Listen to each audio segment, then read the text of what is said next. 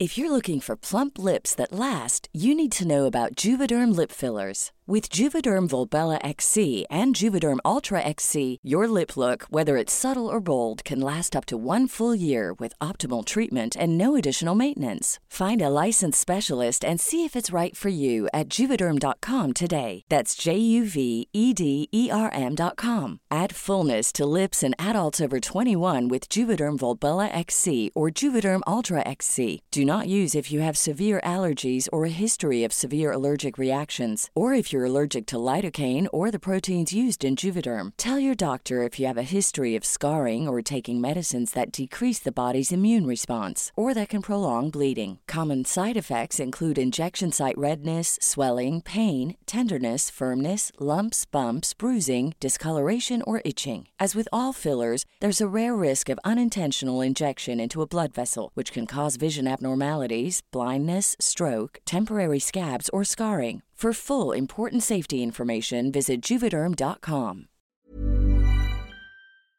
Para dar una salida constitucional al, al Ecuador, he decidido aplicar el artículo 148 de la Constitución de la República que me otorga la facultad de disolver la Asamblea Nacional por grave crisis política y conmoción interna. Amigos, amigas de las claves del mundo, los saludamos de nuevo con mucho gusto en este podcast de las claves del mundo de Organización Editorial Mexicana. Soy Víctor Hugo Rico, editor de la sección de Mundo, El Sol de México, y esta semana tenemos una nueva crisis. América Latina está otra vez en el abismo, nuevamente una crisis desatada en uno de los países del subcontinente tiene al continente al borde del abismo generalizado. En primera, en los flujos migratorios de Venezuela, Nicaragua, de Cuba, de Haití y de otros países de Centroamérica y de Sudamérica desbordan la frontera de México con Estados Unidos tras el fin del llamado título 42, que era una ley que utilizó Trump en la pandemia para expulsar fast track a migrantes. Eh, ante el fin de este título 42, pues se hablaba del apocalipsis en la, en la, frontera entre México y Estados Unidos, un apocalipsis que no se ha dado, sin embargo, pues sí causó gran expectación. Por otro lado, en Guatemala, la Guatemala de Alejandro Yamatei, eh, va a dejar el poder con la democracia más deteriorada de todo el continente eh, centroamericano respecto a cómo le encontró y sobre todo con los ataques tanto a los organismos independientes anticorrupción y los ataques a la prensa con el arresto de Rubén Zamora, director de El Periódico, diario, un fuerte diario eh, guatemalteco que esta semana que pasó tuvo que cerrar completamente su edición debido a esta persecución. Por el otro lado, El Salvador con Nayib Bukele, que pues se ve que tendrá muchos años más por delante porque no dejará el poder en un poder absolutamente militarizado con este estado de excepción que tiene pues a las pandillas en jaque, pero también a los derechos humanos. Por el otro lado, la Colombia de Petro, imposibilitado para gobernar este primer gobierno de izquierda en la historia de Colombia por eh, un Congreso que se le ha vuelto en contra, que eh, primero lo tenía a su favor, pero con las deserciones de partidos de su propia coalición que lo llevó al poder, pues ahora lo tiene todo en contra para gobernar. Esta alianza de partidos lo ha dejado solo y por el otro lado la amenaza de militares y exmilitares que lo acechan y piden defenestrarlo, es decir, sacarlo del poder. Por el otro lado, Chile con la vuelta de la ultraderecha y el pinochetismo después de este de un triunfo histórico de la izquierda con Gabriel Boric, pero que ahora se ha revertido cuando en las últimas votaciones para la, formar la nueva Asamblea Constituyente, pues esta eh, grupos de derecha y de ultraderecha se hacen con la mayoría de escaños, lo que hace prever pues que la próxima constitución sea una muy parecida a la que dejó el dictador Augusto Pinochet.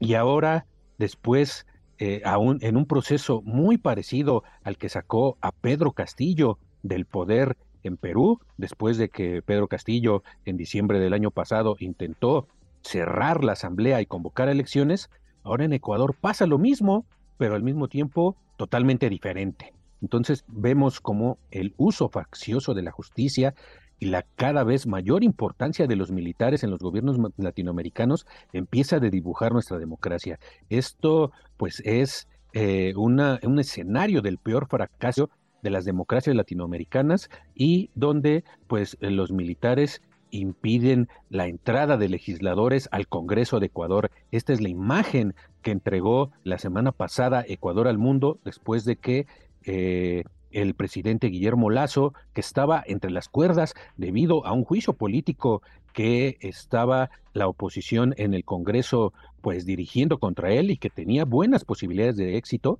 después del primer fracaso de la, de la primera intentona en 2021, pues eh, hace que Guillermo Lazo eh, decida prolongar su agonía política lanzando pues una auténtica bomba nuclear política que esto pues, llamado allá en Ecuador la muerte cruzada, la disolución del Congreso y el sometimiento de la silla presidencial a nuevas elecciones extraordinarias. Lazo sabe que no tiene futuro, pero eh, este, eh, esta maniobra pues le hace prolongar su agonía y lo hace también eh, a, Ecuador proclive al regreso de la izquierda. Para este tema y todo lo que está pasando en Ecuador y en América Latina, voy a platicar como siempre con mi compañero y amigo Yair Soto, coeditor de la sección de Mundo de El Sol de México. Yair, ¿cómo estás? ¿Cómo ves este panorama que otra vez en Latinoamérica se vuelve brumoso y con un futuro muy negro? Hola Víctor, hola a todos nuestros escuchas, bienvenidos a las claves del mundo en este nuevo episodio eh, con un nuevo protagonista en esta crisis política interminable en América Latina, cuando, como bien mencionas, vi, cuando no es Bolivia, eh, resulta ser Perú y si no es Brasil y ahora pues está en el centro de esta polémica Ecuador precisamente con este tema eh, político en el que el futuro de Lazo está en juego y es muy probable que se pueda perder. en esta ocasión, pues eh, les vamos a explicar qué es lo que está sucediendo precisamente en Ecuador y sobre todo, pues el futuro que puede volver a girar hacia la izquierda con un correísmo que está eh, en estos momentos pues festejando eh, por debajo de la mesa lo que puede preverse de regresar al poder más allá de regresar a la izquierda al poder, sería el regreso de Rafael Correa, este expresidente ya histórico para Ecuador que gobernó por 10 años el país y que luego perdió las elecciones contra eh, Lenin Moreno, que ya después eh, que llegó al puesto con bandera de izquierda, pero ah, justamente cuando ganó el, mandato se giró a la derecha y incluso fue se consideraron enemigos por la traición pues ahora, tras ciertas investigaciones y acusaciones de corrupción, en el que incluso Correa fue condenado a, ocho años de prisión eh, y también se llevó a cabo este juicio en su contra, de, que fue condenado en ausencia, ya que eh, recordemos que en estos momentos se encuentra refugiado en Bélgica después de esta persecución, pues efectivamente ahora eh, está saboreándose este posible regreso eh, a Ecuador e incluso apostar nuevamente eh, por la silla presidencial, pero no sin antes establecer muy bien eh, unas bases que ya poco a poco se han ido solidificando en este gobierno de Guillermo Lazo, que se ha visto enmarcado en diversas, en diversas crisis, más allá de la política, pues otra de las crisis muy graves que está viviendo Ecuador es el tema del narcotráfico, el cual pues hemos hablado y profundizado en este podcast de las claves del mundo y usted podrá encontrarlo en las emisiones pasadas cómo se han infiltrado los cárteles mexicanos y cómo han exacerbado eh, la violencia, el terror, el miedo dentro de Ecuador y se ha convertido en uno de los países más violentos eh, y todo esto pues acelerado justamente en el gobierno de Guillermo Lazo. Entonces el futuro es turbio para Lazo, eh, pues él lo sabe y ahora pues prácticamente también hay que explicar, y lo vamos a explicar más adelante, eh, las diferencias que hay con Perú, porque es prácticamente el mismo camino en el que Lazo disolvió el Parlamento y este Castillo, Pedro Castillo, intentó hacer lo mismo con su Parlamento, pero a él le costó su detención y en estos momentos la cárcel. Vamos a explicar cuáles son las diferencias, que no es precisamente que sea eh, por ser un país de izquierda y el otro de derecha sean diferencias, no, es otros temas que vamos a profundizar más adelante, Vic. Así es, Jair. El Lazo, un presidente de 67 años, ex banquero, que pues llegó al poder en mayo de 2021 con una credibilidad del 70% y que dos años después se ubica con 10% de popularidad, esto de acuerdo a diferentes eh, encuestas de opinión, eh, pues no ha tenido tiempo de, de, pues de paz en su, en su gobierno, en primera por lo que decías, por esta pues explosión de violencia y de y de infiltración de los cárteles del narcotráfico mexicanos, eh, principalmente en el puerto de Guayaquil, pero también en las cárceles donde ha habido ya varios motines que han dejado pues ya más de 100 muertos que han provocado eh, pues una crisis eh, social allá en Ecuador. Después en el 2021 ante los intentos de Lazo también de aumentar impuestos, de un poco parecido a lo que pasó en el gobierno de Lenín Moreno, sobre todo el movimiento indígena, que es un fuerte eh, movimiento social en Ecuador, de los más fuertes de América Latina,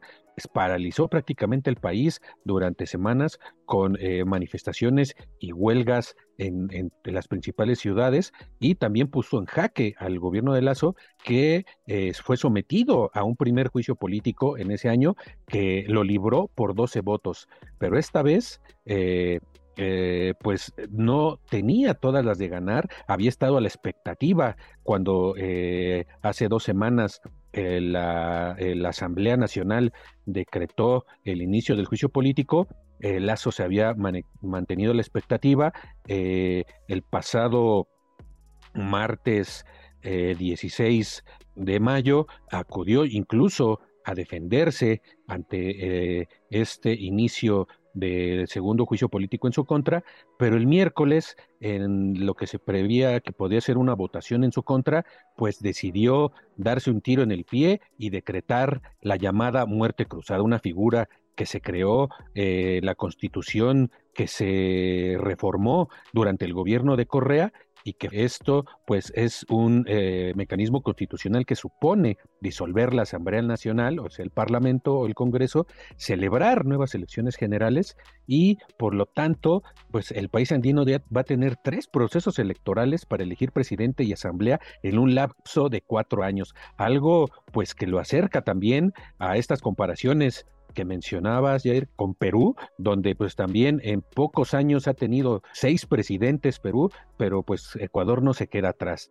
En 2021, después de que quedó en manos la presidencia de, este conservador Lazo, la asamblea quedó bajo el control de la oposición de izquierda, ¿no? Y desde que entró la, en vigor la constitución del 2008, la que hablamos promovida por el expresidente eh, Rafael Correa, nunca se había recurrido a esta figura de la muerte cruzada, por lo que será la primera vez en estos 15 años que se desarrollarán estas elecciones generales eh, extraordinarias a la mitad de un periodo. Eh, antes que ser destituido por una eh, asamblea opositora bajo la acusación de delitos de peculado, o sea, de, malversación de fondos, que Lazo siempre ha rechazado y calificó de infundado, prefirió cortar su mandato casi precisamente a la mitad, aunque sea por pocos meses. Va a gobernar mediante decreto, o sea, leyes en materia económica urgentes y leyes políticas que deben pasar la revisión de la Corte Constitucional, pero este gobernar mediante decretos pues acerca a Ecuador pues a una algo parecido a una dictadura constitucional, a una dictadura legal, ¿no? Hay quienes dicen que no debería haber hecho esto porque precisamente Ecuador pues va a vivir esta especie de dictadura legal durante varios meses. Ya el Instituto Electoral de Ecuador habla de que las elecciones pueden llevarse a cabo en agosto y en noviembre habría una nueva eh, presidencia, ¿no? Pero pues también se habla de que Lazo fue contagiado en este furor por eh, la irracionalidad de la oposición. Pero eh, también lo que pasó en Ecuador no se podía haber llevado a cabo sin el apoyo militar, Jair. Así es, vi que evidentemente el apoyo militar pues es vital para llevar a cabo estas eh, intenciones de defensa de la constitucionalidad, sobre todo pues en el aspecto de que pues para eso son prácticamente entrenados, ¿no? Las, milicias, el ejército, en el que en el papel se tiene que defender eh, a la nación en base a lo que está estipulado en la Constitución. Y es precisamente lo que eh, el ejército ecuatoriano hizo al respecto, porque va más allá del respaldo a, Lazo o el temor de, que la izquierda pueda este, eh, responder con protestas, ¿no? sino simplemente apegado a la Constitución, en el que Ecuador permite llevar a cabo esta determinación de la disolución de, la Asamblea y la, la, convocatoria a nuevas elecciones y evidentemente pues eh, el ejército eh, respalda estas intenciones del nuevo gobierno, ¿no? Porque no hay manera de que no hay otra figura en este momento en el que pueda eh, voltearse en contra de Lazo, ¿no? Porque ya estaríamos hablando prácticamente de un golpe de Estado militar que un Estado democrático de Ecuador está relativamente distanciado de que esto pueda suceder entonces, pues eh, en estos momentos vimos que el ejército efectivamente abraza esta, estas decisiones que prácticamente va a estar en defensa del futuro del gobierno, ya que, bueno, sí, en estos momentos ya el, Consejo Electoral ecuatoriano determinó que es de manera correcta y en un proceso este, bajo la legalidad de la Constitución. Entonces, eh, el gobierno sabe que cuenta eh, con las Fuerzas Armadas en este momento, caso contrario precisamente a lo que sucedió en Perú, que, eh, bueno, Castillo fue acusado de un autogolpe y es por eso que no eh, no encontró este respaldo del ejército, porque básicamente eh, temas constitucionales son diferentes en ambos países. Cada constitución alega cómo puede llevarse a cabo este tipo de situaciones y, en el caso precisamente de Perú, pues eh, Castillo no se apegó tal cual a la constitución para llevar a cabo esa, eh, esa disolución de su Congreso eh, y por eso el, ejército peruano fue que no decidió dar el espaldarazo a Castillo y fue que prácticamente se distanció de la crisis que desataba en ese momento el entonces presidente peruano y una vez de que Dina Boluarte tomara la posición de, presidenta interina que hasta el momento no ha querido soltar, pues eh, eh, el ejército ha estado eh, arropándola de cierta manera, pues apegado, como ya mencionaba, a los términos de la eh, constitución. Es por eso que eh, es importante saber dirimir precisamente estas diferencias eh, entre lo que sucedió en Perú y en Ecuador, en el que pues no podemos estar hablando de que como Castillo era un presidente de izquierda, ahí sí se actuó y en caso contrario en Ecuador no se actuó. Es más allá de eso, es simplemente por las constituciones que cada país tienen su estipulación de cómo llevar a cabo ciertas cuestiones. Por ejemplo, tomando vez lo de Perú. Pues ahí la Constitución habla en uno de sus artículos de que el presidente puede llamar a la disolución de su Congreso siempre y cuando eh, hayan, se hayan ejecutado dos mociones de censura en su contra, ¿no? Y que no hayan prosperado. Solamente de esa manera podía actuar el presidente. Eso no sucedió con Castillo, solamente se había hecho un llamado a, una censura contra Castillo y, se adelantó, ¿no? Entonces es eh, que llamó prácticamente esta inconstitucionalidad eh, por parte del mandata, exmandatario peruano. Y por el otro lado, en Ecuador, pues eh, es clara la ley, ¿no? Es precisamente el término esto de, de la muerte cruzada, eh, que especifica precisamente en que se puede llevar a cabo esta disolución del Congreso siempre y cuando también ponga en, votación el puesto de presidente. Y es esto también lo que prácticamente define el futuro. Hasta el momento hemos visto una relativa calma en Ecuador, no hemos visto movilizaciones de, movimientos de izquierda, de correístas, precisamente porque ellos se saben de que Lazo no pueda superar estas eh, próximas elecciones. Es por eso de que aunque ellos eh, eh, de bote pronto criticaron la absolución del Congreso, lo llamaron como algo ilegal, una acción este, anticonstitucional de Lazo, pues al fin y al cabo, en un futuro a corto plazo, puede beneficiarles precisamente por eh, una fórmula de izquierda que aún no está planteada, que pueda eh, precisamente quitar a Lazo, incluso Correa lo ha dicho en entrevistas, eh, lo importante aquí es de retirar a Lazo del poder y recuperar el orden que existía, haciendo referencia a su gobierno de, de izquierda Ahora basta ver eh, cómo se empiezan a, crear estas fórmulas en el que prácticamente una eh, eventual victoria de la izquierda pues le estaría abriendo las puertas a, Rafael Correa, que ese es su, plan en estos momentos. Es el plan de, regresar, blanquear su, historial delictivo. Prácticamente eso es lo que está buscando en estos momentos Rafael Correa, Vic.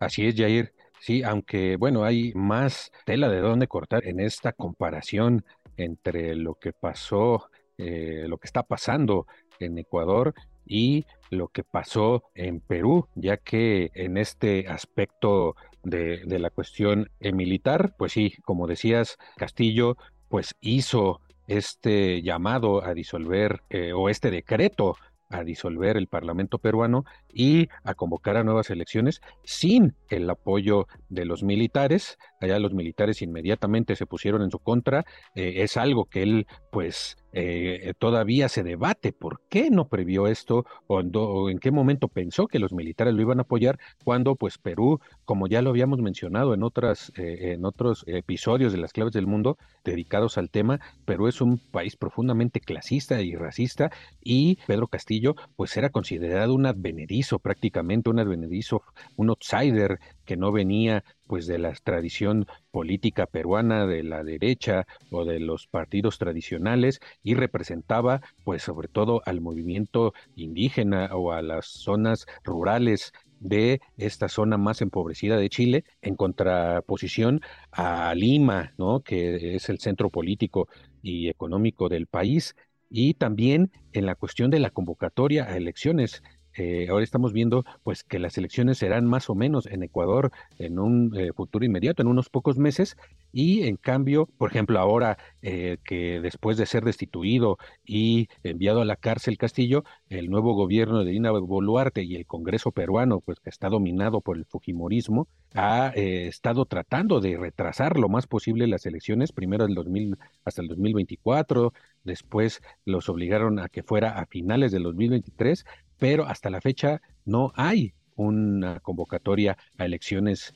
eh, firmes como tal y por lo tanto pues el gobierno de Boluarte, de Irina Boluarte, que llegó con Castillo al poder, pues eh, se considera desde ese aspecto, o así lo consideran por lo menos dos presidentes latinoamericanos, el mexicano Andrés Manuel López Obrador y el colombiano Gustavo Petro, pues un gobierno espurio e ilegal. Y, por ejemplo, en el caso de lo que hizo Lazo, también de una forma, pues, eh, digamos, congruente políticamente, López Obrador, pues dijo que era un movimiento legal y que no esperaba grandes eh, disturbios ni manifestaciones eh, allá en Ecuador. Esto pues también con el afán de compararlo con lo que hizo Castillo, ¿no? Porque López Obrador, como todos sabemos, ha defendido con todo Pedro Castillo y ha atacado al actual gobierno peruano y pues esta, pues digamos, eh, espaldarazo a lo que hizo Lazo en Ecuador, pues es una forma de decir, también eso hizo Pedro Castillo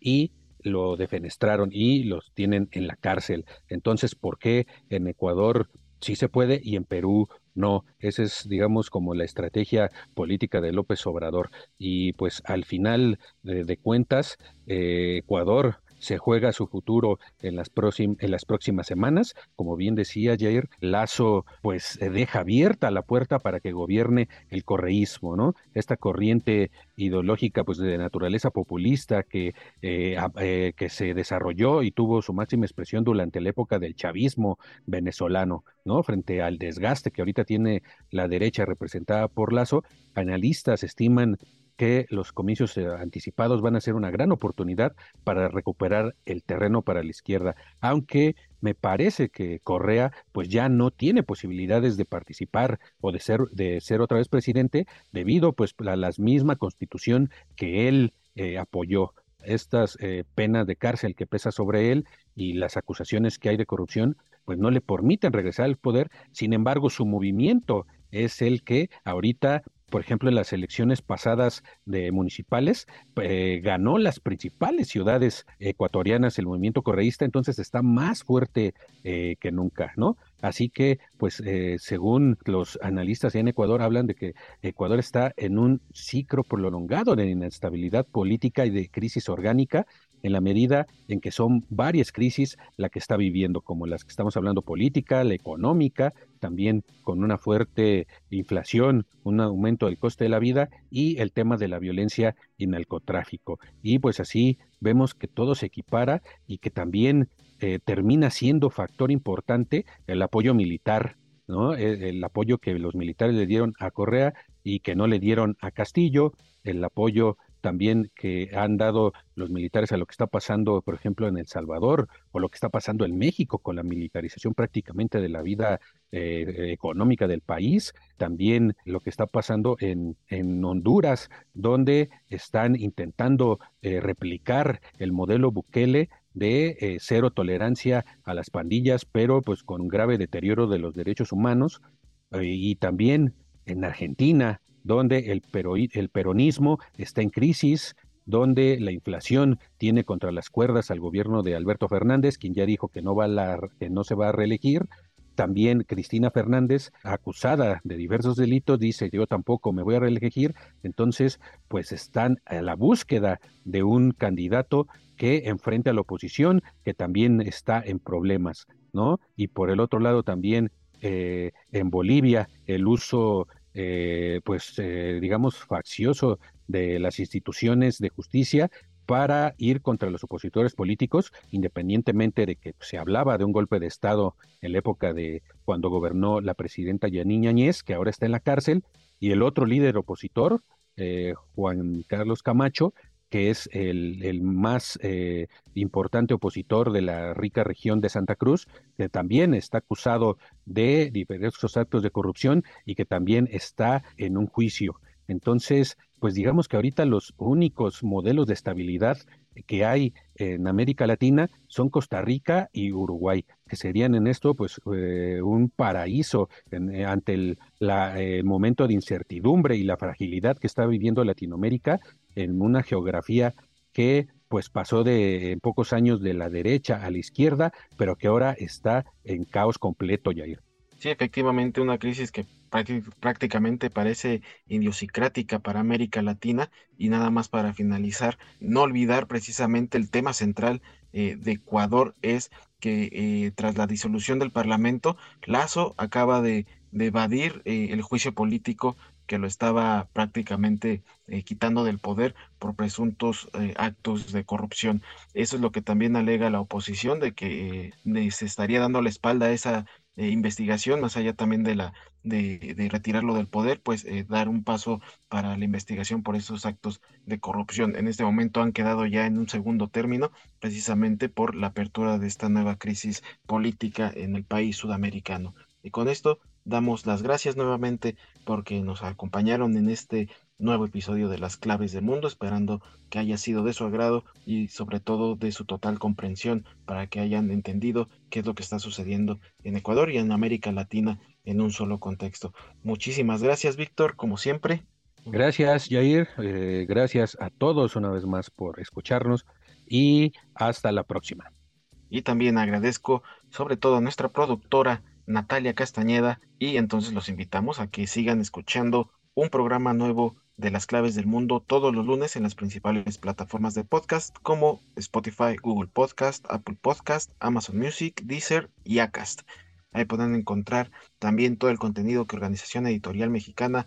pone a su disposición. También escríbanos en nuestro correo electrónico podcast.om.com.mx y nuestra cuenta de Twitter arroba el sol de guion bajo México para que nos escriban, nos saluden, nos pidan alguna aclaración de alguna duda o sugerencias. Ahí estamos abiertos a escucharlos. Muchísimas gracias, nos escuchamos la próxima semana.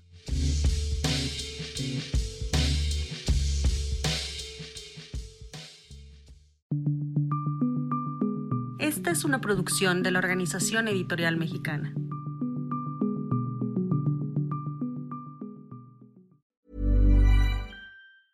If you thought the only way to get a more defined jawline with natural looking results was through surgery, think again. Juvederm Volux XC is a non surgical injectable gel filler that improves moderate to severe loss of jawline definition and can help you achieve natural looking results with little downtime. Even better, this improved definition lasts up to one year with optimal treatment. No maintenance required. Improve jawline definition for a smooth, sculpted look with Juvederm Volux XC. For important safety information and to find a licensed specialist, visit juvederm.com. That's J U V E D E R M.com. Not for people with severe allergic reactions, allergies to lidocaine, or the proteins used in Juvederm. Common side effects include injection site redness, swelling, pain, tenderness, firmness, lumps, bumps, bruising, discoloration, or itching. There's a risk of unintentional injection into a blood vessel, which can cause vision abnormalities, blindness, stroke, temporary scabs, or scarring. Talk to a licensed specialist to find out if it's right for you.